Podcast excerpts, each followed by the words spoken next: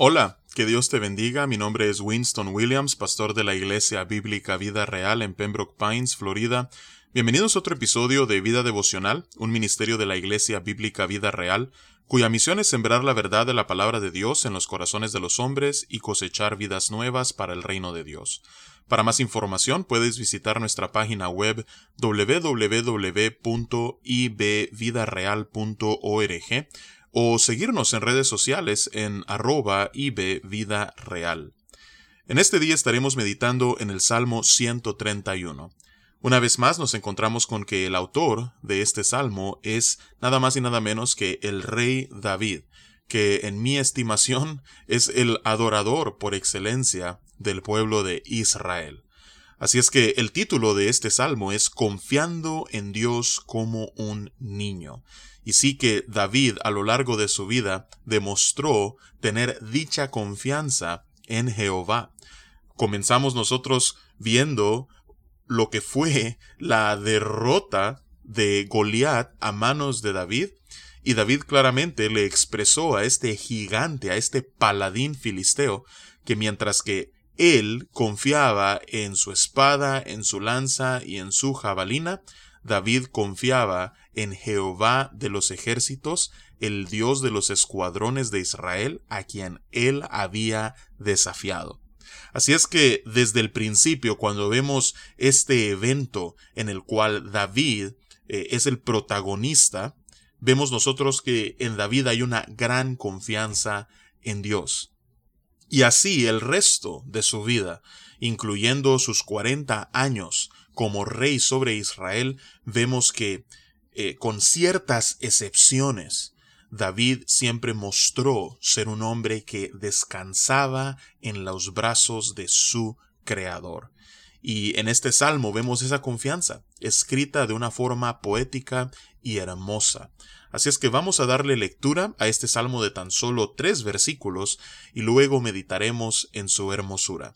Dice la palabra de Dios, Jehová, no se ha envanecido mi corazón, ni mis ojos se enaltecieron, ni anduve en grandezas, ni en cosas demasiado sublimes para mí.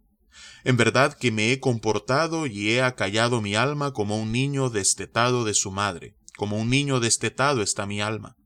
Espera, oh Israel, en Jehová, desde ahora y para siempre. Que Dios bendiga su palabra. Vemos aquí que en el versículo 1 David hace una declaración en el cual él se siente completamente conforme y satisfecho en hacer. Dice él, Jehová, no se ha envanecido mi corazón. ¿Cuántos podrían hacer una declaración semejante? En mi corazón no hay vanidad. Dice David, ni mis ojos se enaltecieron. A pesar de que yo he sido enaltecido por ti, oh Jehová, a pesar de que yo ocupo un lugar de eminencia y prominencia dentro de tu pueblo, a pesar de que yo soy el rey de Israel, oh Señor, mis ojos no se enaltecieron. Si tú me has enaltecido, pero mis ojos no han sido ojos altivos, ni anduve en grandezas, dice David. Lo mío no es andar en cosas grandes, ni en cosas demasiado sublimes para mí, agrega después. Así es que David está diciendo, yo no me he vuelto un ser prepotente, arrogante, envanecido por la exaltación que tú le has dado a tu siervo. Oh Jehová, tú lo sabes bien. Para que alguien haga una afirmación como esta y que Dios sea invocado como testigo, es porque está plenamente convencido y satisfecho en hacer dicha afirmación. Y David ante Dios dice, mi corazón está libre de vanidad.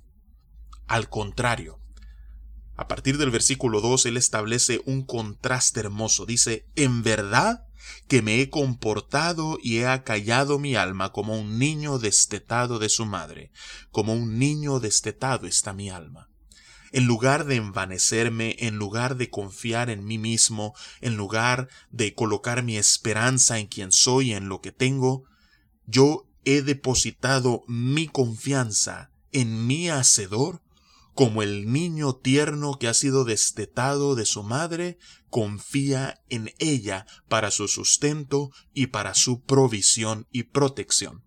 Así es que dice David, así he estado yo, de confiado y he descansado en los brazos de mi Dios. Lejos está de mí envanecerme, al contrario, mi confianza descansa en Dios como el niño tierno en los brazos de su madre.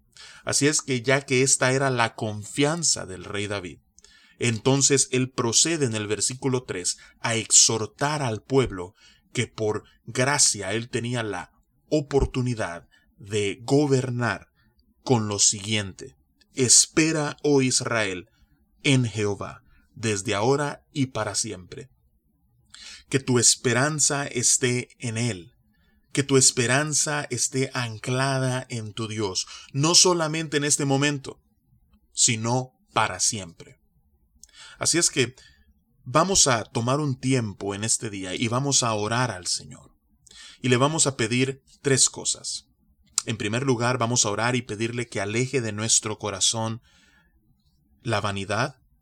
Vamos a pedirle al Señor de que pueda mantenernos siempre humildes. En segundo lugar, vamos a pedirle que podamos descansar en sus brazos, como un niño tierno descansa en los brazos de su madre.